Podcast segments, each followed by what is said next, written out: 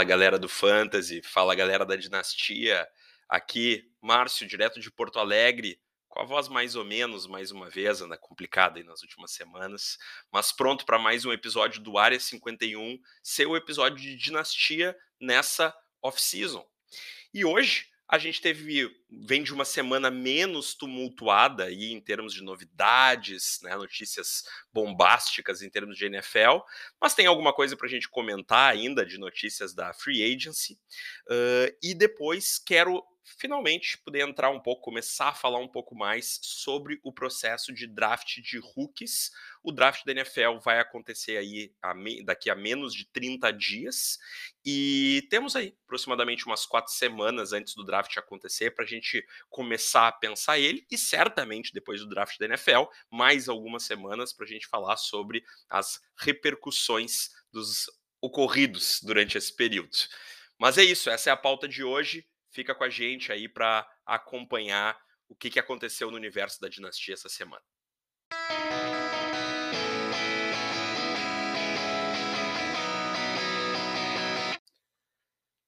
Vamos começar falando de free agency, então.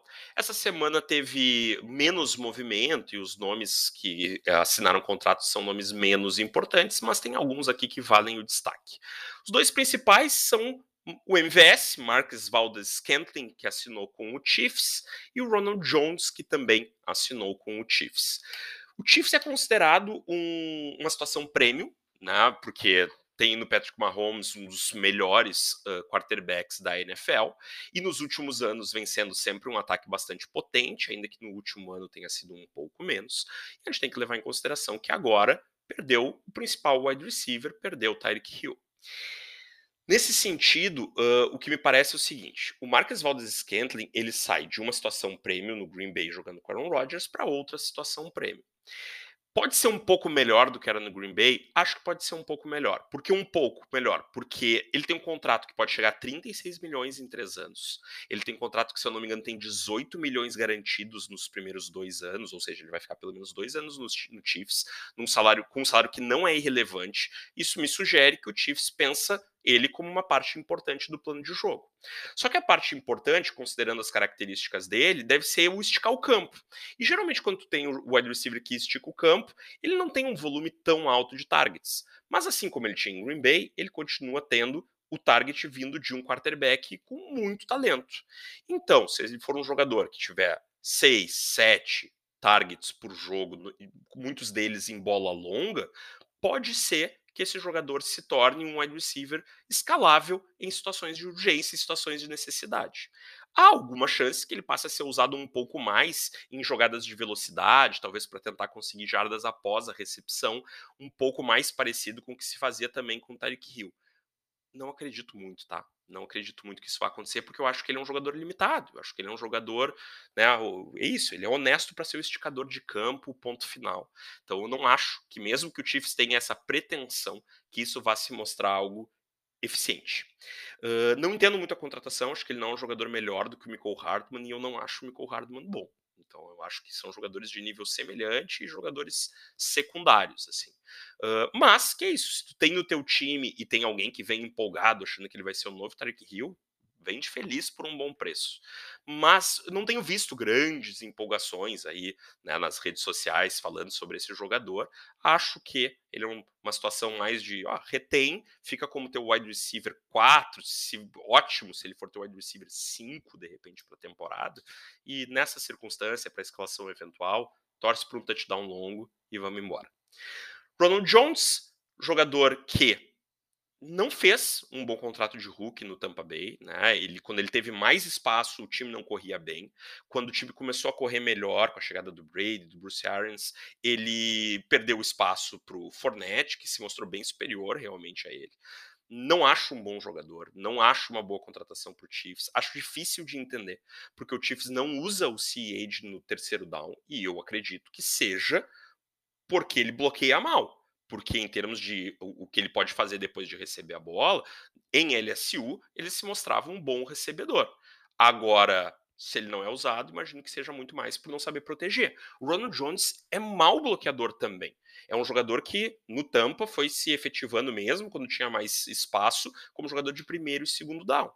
Isso significa, hoje o Chiefs não tem um jogador de terceiro down, porque o jogador que fazia isso era o Darrell Williams, que, por enquanto, tá sem, sem time, não assinou com ninguém, pode até voltar para o Chiefs, quem sabe.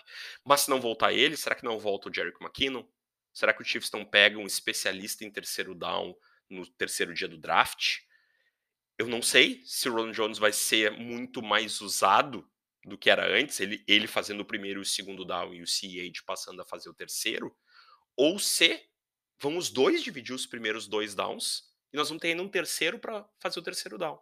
Não é muito do histórico do Andy Reid uh, usar tantos running backs num comitê enorme, mas a verdade é que há pouco tempo atrás se dizia que ele sempre usava um só, e a gente viu que com o CEH ele não conseguiu fazer isso e tranquilamente passou a usar dois. Se ele não tiver ninguém para bloquear, por que não passar a usar um terceiro especialista nesse tipo de situação. Então eu acho que esse backfield vai ficar muito confuso. Já não é um time que vem correndo muito bem com a bola nos últimos anos, e, e agora tem no Ron Jones um nome de um pouco mais peso do que era o Darrell Williams, o cara com possibilidade de roubar mais toques do CH. Eu acho que o CH ainda vai ser o principal, mas com backfield bem dividido e isso não é bom para ninguém, geralmente. Jogadores que vão ficar aí entre running back 36 a 48 para a temporada, na minha avaliação, e que são jogadores que, olha, provavelmente são mais uma situação de ficar com o jogador do que de vender e muito menos do que de comprar, porque acho que não vai ter ninguém muito entusiasmado para te pagar bem por ele e não vejo por quê. Mesmo que tu possa comprar sem pagar muito, tu deve investir num jogador com essas características nesse tipo de situação. A não ser que seja realmente muito barato. Ah, posso pagar um terceiro round de draft de hooks pelo Ronald Jones? Aí eu quero terceiro round eu troco, né? Mas uh, vou ter que pagar um segundo. Olha, acho que talvez seja melhor apostar num outro running back que seja atlético, que de repente caia numa situação melhor e que de repente tenha a chance de ter um espaço maior no seu backfield do que acho que vai acontecer aqui com o Ronald Jones no Chiefs.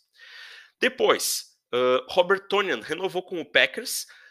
Falta gente para receber passe do Packers no momento, né? Não teve draft da NFL ainda, Acho, e tem alguns wide receivers importantes que ainda estão sem contrato.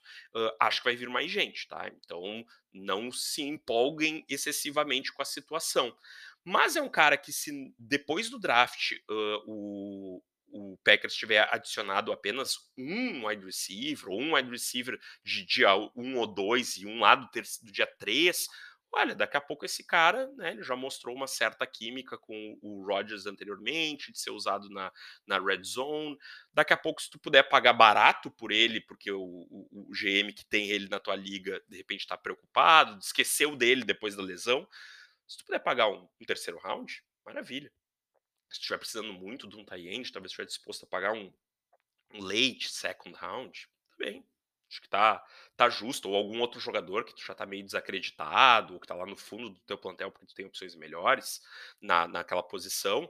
Eu acho que o tipo de jogador, assim, eu, eu gostaria de ter ele como meu tie-end 2, sabendo que ele tem potencial para ser até um, um baixo tie-end 1 na temporada. Mas é isso, né? Sem, sem grandes empolgações, sem, sem pagar fortunas por ele. Uh, outros dois nomes que eu acho que vale citar para aquelas ligas com plantéis de 25 jogadores ou mais, pode valer a pena ter lá no fundo do plantel, é o Trequan Smith, que renovou com o Saints. Ano passado ele não pontuou bem, mas vale lembrar que ele estava machucado no início da temporada, então ele quase não jogou com o Winston. E depois disso, os quarterbacks que estavam ali no quarterbacks que tinham muita dificuldade na bola longa. Eu acho que esse é mais um jogador que é mais afeito a, a, a esticar campo, a, a bolas longas. Acho que tendo o Winston nesse ano, talvez ele possa ter algum valor. Também nessa base, assim, de wide receiver 5, né? O cara do fundo do plantel lá. 5, uh, 6 do teu time, talvez, possa ser útil numa emergência, né? E um outro jogador com esse estilo, né, de, de, de usar, possa, ser, possa vir a ser usado em emergências, é o Alden Tate, que assinou com o Falcons. Ele estava lá no fundo né, do, do depth chart, do, né, do plantel do, do Bengals, uh, um time que tem um monte de wide receivers bons, mas o Falcons não tem um monte de wide receivers bons. o Alden Tate, quando teve as suas oportunidades, uns três anos atrás aí, ele teve alguns bons momentos, ele mostrou algumas qualidades. Eu acho que se ele tiver a oportunidade no Falcons, ele pode ter alguma produção sim. A questão é que eu acho que o Falcons é outro time que deve ir atrás de wide receivers no draft. Então, assim, se eu tiver que comprar esse jogador, eu não vou investir. Mas se ele estiver livre no meu waiver, ó, vou dar uma olhada no meu plantel, quem sabe ele vale um pouco mais do que alguém que está lá perdido, né, só ocupando uma vaga e que eu sei que eu, no fundo eu nunca vou confiar em colocar em campo. Então, pode ser alguém para tu procurar no teu waiver aí, talvez possa ser útil. Depois disso, temos ainda nomes importantes que não assinaram com ninguém, né? E esses, esse, isso inclui né, nomes que talvez nas próximas semanas acabem assinando aí o Odell, que pode até demorar um pouco mais do que algumas semanas, porque ele teve uma lesão grave no Super Bowl, né, um, ligamento, uma lesão de ligamento cruzado. Pode ser que ele só consiga né, assinar lá mais perto do início da temporada, quando os times já puderem avaliar um pouco melhor como é que está a recuperação dele da cirurgia. Mas é um jogador que mostrou que está muito inteiro ainda fisicamente, né? Ou estava até essa lesão né, ano passado no Rams, produzindo muito bem, jogando bem. Uh, temos o Will Fuller, o Gronkowski, que todo mundo acha que volta para Tampa, pode ser que se aposente, mas enquanto não assinar contrato pode parar em qualquer canto. Temos o Jarvis Landry. Uh, e aí, depois, dois veteranos, né, que já foram os melhores wide receivers da NFL e que agora, no fim de carreira, vamos ter que ver se eles vão assinar com alguém se é com algum time que nos dê alguma expectativa de que eles possam desempenhar ainda num bom nível, que são o Antônio Brown e o Julio Jones.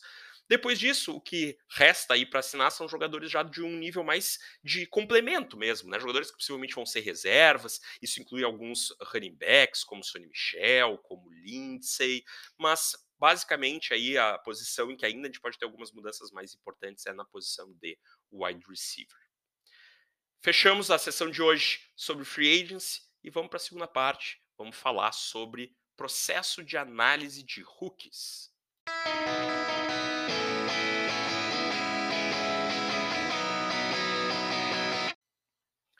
Semana passada, falei de que ainda estamos em tempo de nos prepararmos para o nosso draft, de que tudo que é preparação pré-draft da NFL uh, é mais um ensaio, é, é, é, em boa parte por diversão, do que pela necessidade de estar antes do draft acontecer. Por quê? Porque o draft da NFL é o elemento mais importante para a avaliação do jogador. Assim, é, o, é o, pelo menos um entre os vários que eu vou citar, ele é o que eu, eu, eu coloco a maior importância. Então, ah, eu posso ter adorado o, a, o tape de um jogador, né, o que eu vi do jogador na, na tela. Uh, eu posso ter visto que ele tem números ótimos e ele foi draftado no round 7. A NFL está me dando a informação que eu preciso sobre que ela não vê como eu vi e são eles que vão decidir se esse cara vai estar em campo ou não. Então não adianta eu achar ele maravilhoso se 32 times estão me dizendo que não acham ele maravilhoso. Né? Mas, por outro lado, né, quando a gente está falando de jogadores que saem no primeiro round, que é o que eu chamo também de dia 1, né, porque no dia 1 do draft tem só o primeiro round, ou no dia 2, que é quando a gente tem o, segundo round e o terceiro round do draft da NFL, a gente está falando de jogadores que a NFL está mostrando que valoriza. E esses jogadores têm uma chance muito maior de acertar, da, da hit que se fala né, em inglês para fantasy, assim, que é ele vingar para fantasy, né, ele dá certo para fantasy, do que jogadores do dia 3. Então, jogadores do dia 3, a chance deles darem certo é, é pequena para fantasy, assim, deles vingarem para fantasy. Quarterback é praticamente nula. Né? Assim, são poucos. Tem aí alguns quarterbacks de dia 13 que vingam na NFL, Russell Wilson, Dak Prescott, mas são muito poucos. Né? E, e a maioria que sai ali não vai vingar, vai no máximo ser um bom reserva do seu time da NFL. E, e essa é a posição em que a gente pode pôr menos crédito aí quando sai no dia 3. Mas a verdade é que wide receivers de dia 3 também vingam um pouco para fantasy. Às vezes o cara consegue a sua vaga lá no seu, no seu plantel na NFL, ele faz ali a rotação, mas para ser um cara relevante fantasy é raro. Tem jogador? Tem jogador. Antônio Brown, por exemplo. E tem outros, não, não, é um número tão pouco se a gente for colocar no total. Mas considerando o número total de wide receivers que saem no dia 3, olha, frequentemente é um que dá certo na NFL. E a gente está falando de 30 wide receivers às vezes, né? Os números desse tipo, assim, para um dar certo. Então lá no final do teu draft, tu vai estar tá pegando esses jogadores torcendo para que seja o novo Antônio Brown, mas o percentual de chance disso dar certo vai ser o quê? 2%, 3%, 1%. Ok, se a gente joga com plantéis profundos, a gente vai pegar esses jogadores e torcer por eles. Mas não vale muito a pena ficar pagando por essas picks de draft, uh, ficar subindo nessas picks para pegar o teu jogador. O mais provável é que tu erre. Né? E eu já fiz isso várias vezes. Várias vezes já me apaixonei por wide receivers do dia 3. Quase nunca eles dão certo. Ou eles dão certo para um uso eventual, para uma necessidade. É usado como jogador da bola longa. Mas né, dificilmente são jogadores mais estáveis que a gente consegue achar ali. Uh, para running back dia 3 é complicado, né? Tem running backs de dia 3 que vão ser reservas de início, então eles vão ser algemas, início eles têm valor de fantasy, mas que né, não vão ter uma oportunidade de cara e que às vezes acabam tendo, como foi o Elijah Mitchell ano passado. Uh, running back no dia 3 vale mais a gente né, jogar uma flecha lá e tentar acertar do que o wide receiver. Mais vezes vinga, mais vezes dá certo. E tie end para fantasy é quase randômico, assim, né? Quase aleatório. Uh, se ele foi draftado no dia 1, no dia 2, no dia 13, ele dá certo ou não. São tão poucos tie que realmente fazem muita diferença para fantasy. E quando a gente vai olhar, eles frequentemente não foram draftados no primeiro round, que a gente vê que é muito difícil prever quais são os tie que realmente vão vingar, né? Às vezes a gente tá falando aí jogadores como o Kelsey, que foi dia 2, o Kittle foi dia 3, uh, o Waller sequer foi draftado como tie foi draftado como wide receiver e anos depois foi transformado em tie e vingou. Então assim, tie é muito difícil, então né, tentar tirar uma flecha no tie lá de dia 3 também pode valer a pena. Quarterback e wide receiver menos. Uh, no dia 2, a gente já vai ver que wide receiver de dia 2, tight end de dia 2, running back de dia 2, eles são bem valorizados para fantasy. Assim. Running back, então, nem se fala, né? Hoje em dia, running back de dia 2 é, é, é, considerado excelente o draft capital, porque poucos running backs são draftados no primeiro round hoje em dia, né? Já teve uma época que isso foi diferente. Hoje em dia, poucos saem no primeiro round. Então, quando sai, é ótimo, senão que aquele time apaixonado por esse jogador. Mas a verdade é que sair no dia 2, dia 3 está excelente, ele possivelmente possa estar tá sendo visto como um novo titular por aquele time. Uh, a gente vê casos aí recentes, Jonathan Taylor, Swift, Akers, como exemplos de jogadores que saíram no dia 2 e o time claramente tratou como uma peça importante desde o do início da, da primeira temporada dele no time, ali, né, desde o início da carreira. Então, né, draft capital de dia 2 está excelente.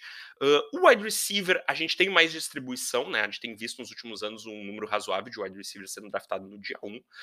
É um bom sinal, né? Mas a gente tem wide receivers de dia 2 que vingam bastante também. Quarterback é praticamente só dia 1 um, e na maior parte das vezes quando é top 15 picks do dia 1. Um. Depois disso já cai bastante a chance de acertar, de que, né, de que ele realmente vingue para fantasy, né? Então essa informação é a mais importante e essa tem que esperar. O draft capital, na minha avaliação, ele é mais importante do que o próprio, do que a própria situação na qual ele cai. Ah, ele caiu, ele foi draftado no dia 3, mas ele caiu num time que tem pouca concorrência. Tá, é bom, é melhor do que se ele cair num time que ele tem muita concorrência, mas muitas vezes o que que acontece? Esse jogador, ele não ele acaba dividindo o espaço com outros jogadores, às vezes pouco valorizados pela comunidade do fantasy, mas que lá vem os Darrell Williams, né, lá e ocupam espaço, né, uh, os Philip Lindsay que foram undrafted, né, na NFL, não foram draftados e que de repente aparecem e começam a dividir esse espaço e tal. Então, muitas vezes esse jogador vai ser visto como um jogador de rotação, assim, ou de divisão de espaço. Claro que em alguns casos surge o Elijah Mitchell que toma conta, né, mas não é que acontece com mais frequência. Então, no dia 3, mesmo quando tem pouca concorrência, eu tenho meu pé atrás. Né? Uh, se tiver muita concorrência, então, nem se fala. Ah, ele foi draftado no dia 3, mas pelo Chiefs, lá talvez ele possa ser o wide receiver 13 e aí de repente vai ter valor. Provavelmente não vai. Né? Provavelmente não vai ter valor. Mesmo que ele consiga ser o wide receiver 3, o que muitas vezes nem consegue. Ano passado o Chiefs draftou um wide receiver no quinto round, eu acho, nem lembro o nome dele agora. E, e, e eu até me abracei em um, em um, draft nele lá, pensando nisso, se for o dia 13 e tal, jogador foi pro, pro time de treino né, do, do, Chiefs, não, acho que nem entrou em campo na, na, na, primeira temporada, e se não entrou na primeira temporada, provavelmente não vai entrar na segunda também. Então, draft capital é muito importante. Eu, eu, eu peso o, a situação, eu acho que avaliar a situação é importante, a gente vai ter muito a discutir sobre isso depois do draft da NFL, mas não acho que seja o elemento mais importante. Draft capital, sim.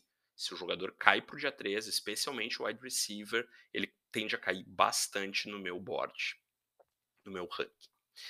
Bom, mas não temos draft capital ainda, não temos situação ainda. O que, que temos? Por enquanto, o que a gente tem para avaliar é atleticismo, produção e tape.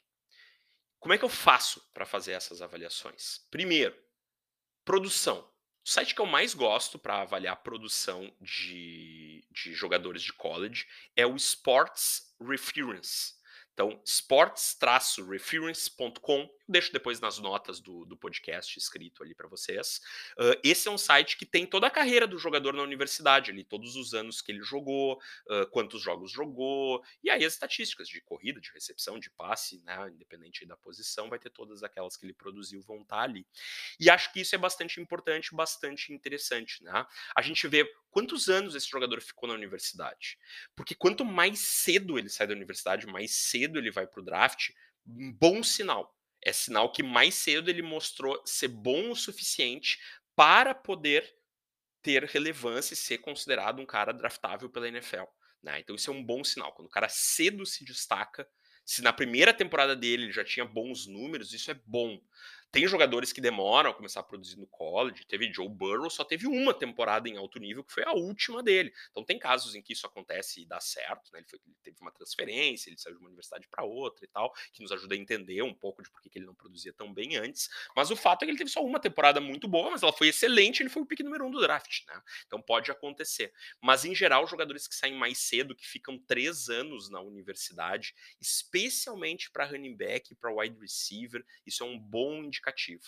E às vezes a gente tem jogadores que ficam cinco anos na universidade antes de ir pro draft. Esse é um péssimo indicativo. Péssimo indicativo. Especialmente se ele. É que se ele ficou cinco anos é porque ele não estava produzindo bem antes, senão ele já teria ido antes. E aí no quinto ano ele produziu su super bem. Pô, legal. Agora que ele tinha 24 anos, ele produziu bem contra adversários que tinham 18, 19, 20, 21. Né? Então, assim, deixa né, uma bandeira vermelha aí para a gente pensar sobre esse jogador se ele demorou cinco anos. Mas quatro anos já não é o ideal. Né? Os jogadores que ficaram três anos é, é, é importante, assim, um sinal bem positivo. E isso geralmente está correlacionado com a produtividade. Se ele ficou três anos, é porque ele produziu bem, no mínimo nesse último, nesse terceiro ano, mas às vezes ele já vinha produzindo bem antes. Se ele precisou mais tempo na universidade, é porque provavelmente ele não estava produzindo bem lá até então. A exceção, por exemplo, uma exceção esse ano é o Chris Olave. Ele já podia ter vindo ano passado, ele, ele era cogitado para ser draftado no primeiro round da NFL se ele viesse ano passado, e sabe-se lá por que ele quis ficar mais um. Como ele produziu muito bem nesse ano de novo, ele está de novo bem cotado para o draft dessa temporada. Mas é uma situação atípica. Assim, a maior parte das vezes, quando eles não vêm cedo, é porque eles não estavam atingindo né, assim, a atenção dos, dos olheiros né, o suficiente para serem draftados. Depois, além de avaliar a produção, e a gente pode olhar quantas jardas o jogador fez na temporada, qual é a média de jardas por recepção que ele faz, ou por corrida, né, o número de touchdowns, né, coisas do tipo assim que podem ser indicativos úteis.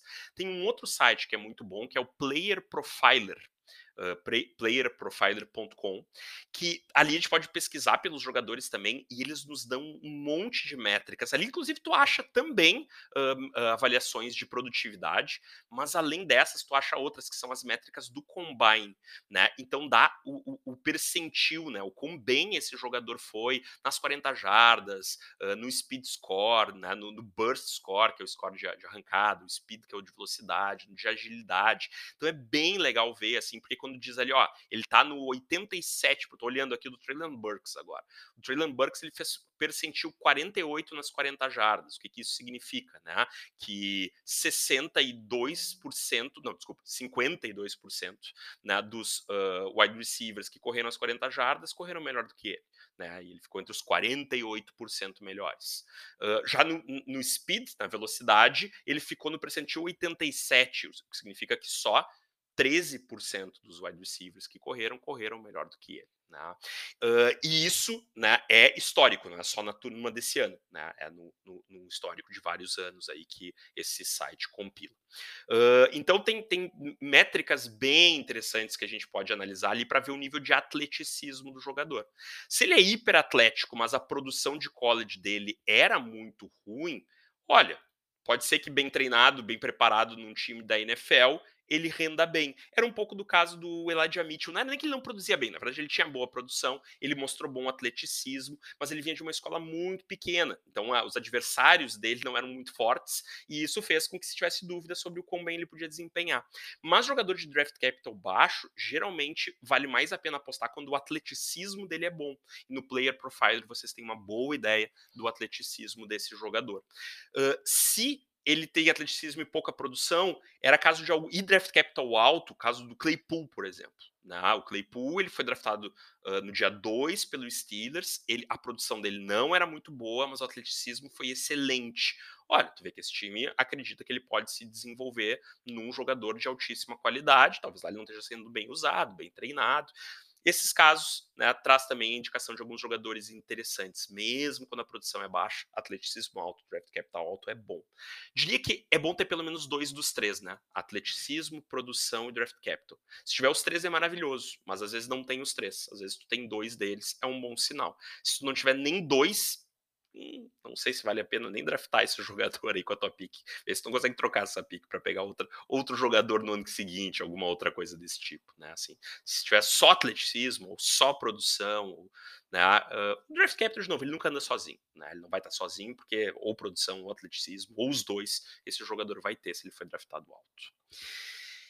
Depois disso, qual é o outro elemento que eu gosto de, olhar? Eu gosto de assistir tape, eu gosto de assistir esse jogador em campo. Só que eu não tenho muito tempo para dedicar para assistir uma enormidade de jogos de college. Então eu faço o que muita gente contraindica. E eu mesmo acho que se eu tivesse mais tempo, eu gostaria de ver mais jogos de college, né? Ou tem até alguns vídeos no YouTube que separam né, o, o, as. Uh, as jogadas só daquele jogador que tu quer estudar, mas todas as jogadas daquele jogador, as boas e as ruins, né? Como eu tenho pouco tempo para isso, muitas vezes o que eu faço é olhar melhores momentos olhar highlights. Ah, mas olhar highlight é limitado. É limitado. Porque, por exemplo, tu vê cada vez que. Tu, vê no highlight, cada vez que o running back estourou 20, 30, 40 jardas numa corrida, e tu não vê as 30 vezes que ele deu com a cara na parede, porque ele não conseguiu ver onde é que tinha né, um, um gap para ele passar, e, e, e, daí tu não tá percebendo que ele não tem uma boa visão, por exemplo. Né? Ah, é limitado, certamente é limitado. Mas o que eu gosto de ver no highlight? Um, ele me dá uma ideia das melhores habilidades que esse jogador tem, né? Então, assim, ele é explosivo, ele não é explosivo, né? Ele consegue um, um running back, um wide receiver, ele consegue fazer bons cortes, ele não consegue. Eu sei que eu tô vendo só o que ele fez de melhor e que talvez na média ele não seja tão bom, que eu posso estar sendo enganado, mas por isso eu vou usar as outras métricas para me ajudar a não cair nesses enganos facilmente. Mas eu vou dar uma olhada porque eu gosto de ver como é que esse jogador se coloca em campo. Outra coisa, a gente olha a altura, a gente olha peso, mas ele quando ele tá em campo, ele parece ter aquela altura, aquele peso, né? Ou ele joga naquela velocidade que ele correu aos 40 jardas. Isso é coisa que olhando o tape a gente consegue ter uma ideia. Uma dificuldade de avaliar no college, por isso mesmo os melhores analistas muitas erram bastante nas suas avaliações para draft, mesmo os GMs lá dos, dos, times da NFL erram bastante nas suas avaliações para draft, é que o nível de competição varia muito, né? Dependendo da conferência que, que esse time tá, né? Isso muda radicalmente o, o, o nível de. qual é o nível de adversário que ele está enfrentando. Às vezes a gente vê o cara voando, mas ele está correndo contra né, atletas de um nível muito abaixo do dele ali, né? Quando ele chegar na NFL, isso vai ser mais competitivo. Então, existe limitação. É, olhar tape é algo difícil, mesmo os melhores e os mais dedicados erram bastante. Não acho que sou eu olhando highlights que vou descobrir né, a, a, fórmula perfeita, assim. Mas eu gosto de ver como é que esse jogador se coloca em campo, se ele tem características que eu gosto. Um jogador, por exemplo, que eu sou apaixonado é o DeAndre Swift, e eu me, me apaixonei por ele olhando os highlights dele, vendo que a produção dele era boa, ainda que ele jogasse em Jorge, lá eles né, rodam vários RB sempre, ela não era maravilhosa, mas ela era boa, uh, que o atleticismo dele não era fantástico, mas era bom, e que o tape dele, do que eu vi, era fantástico. E eu né, me apaixonei por esse jogador desde o, o princípio do processo. Ele foi draftado no dia 2, bom sinal caiu numa situação que não era melhor, porque o Lions não tem um ataque muito bom, mas que não era horrível, porque também não tinha nenhum running back estabelecido lá no Lions, a chance dele ser o titular era enorme. Hoje a gente vê que ele é um titular que divide até um pouco de espaço, porque ele não, não, não tem a fisicalidade necessária, talvez, para ser um cara de. Né, não é o Henry, né, não tem o tamanho do Henry, não tem o peso do Henry, ele não vai conseguir carregar 30 vezes por jogo a bola, mas que ele tem um bom volume, o principal volume, é o principal running back de passe do time, vale, vale ouro para fantasy, né? Então, esse é um exemplo de um jogador que eu compus ali olhando highlights, olhando uh, métricas, né, e números e consegui chegar a uma, uma avaliação que me serve bastante. Tenho ele na, na, minha principal liga de dinastia, gosto muito do jogador e, e acho um jogador. Né? Gosto de ter porque eu gosto de ver ele jogar e gosto de ter porque ele pontua bem para fantasy também. Né? E aí a gente vai compondo a nossa avaliação a partir desses elementos. Tem gente que compõe só por tape? Tem. Aconselho? Não. A não ser que tu seja um analista, um, um olheiro, um, né, alguém que se dedica a isso. Né? Uh, Felipe, do On The Clock, joga comigo numa das ligas e tal. Bom, Felipe não sei o quão valor ele dá, nunca perguntei, fiz essa pergunta para ele, quem sabe vou ter essa oportunidade em algum momento, uh, de perguntar para ele o quanto ele pesa essas outras métricas, se ele pesa, se ele não pesa, mas esse é um cara que assiste horrores de tape e que conhece muito de tape. Então, talvez ele se sinta até confiante para focar só nessa métrica, uh, talvez não. E se né, a gente não tem vontade ou não se sente muito seguro, tá aí uma dica Uh, não estou ganhando jabá, tá, pessoal? Estou só indicando aqui material de qualidade de um amigo. Uh, guia do On The Clock. Tá à venda, está em pré-venda, se eu não me engano, nesse momento aí. É um dos diversos materiais que a gente encontra de pessoas que se dedicam para o tape e que podem nos trazer as impressões deles sobre isso. Eu vou trazer as minhas aqui também, mas, de novo, eu não sou um analista de tape, nem um cara que assiste o college a temporada inteira. Uh, então, o que, que, eu vou fazer? Eu vou dar uma olhada nisso, vou levar em consideração. Geralmente, baixo bastante no meu ranking quando eu olho o, as highlights e nem os melhores momentos do cara eu acho bom. Uh? Ano passado, por exemplo, eu fiz isso com o Trey Sermon. Achei horrível o tape dele. Botei ele lá embaixo. Aí ele foi draftado lá em cima pelo 49ers e eu subi ele bastante. Por sorte, não, não peguei ele em nenhuma liga de, de dinastia aí que eu tenha, mas peguei ele em redraft, coisa, porque dei muito valor para a situação na qual ele caiu. O que, que aconteceu? O Elijah Mitchell, que esse eu gostava do atleticismo e do tape, que eu tinha em algumas ligas redraft, eh, desculpa, em algumas ligas de dinastia, vejam, mais sorte do que juízo às vezes, né? Porque, de novo, eu tinha o Sermon na frente do Elijah, Moore, uh, Elijah Mitchell. Mas às vezes, porque eu não tinha aquela pique ali onde eu pegaria ele, mas eu tinha lá uma de terceiro round na qual eu gostava da ideia de pegar o Mitchell. Por quê? Porque eu desconfiava do Sermon. Botei ele alto porque o draft capital foi alto e porque a situação era muito boa. E errei. Então, é importante, acho, acho importante, acho útil olhar para o tape, mas não só para o tape. Porque tem jogador que joga lá numa universidade do fim do mundo e que tem números maravilhosos e um tape impressionante. E aí, quando tu olha os números dele, de fiscalidade, por exemplo, é um jogador baixo, uh, possivelmente frágil fisicamente, porque o peso dele é baixo. Draft Capital foi lá de dia 3, a chance desse jogador vingar é muito, muito baixa. É isso. Essa é a essência do meu processo de análise de hooks.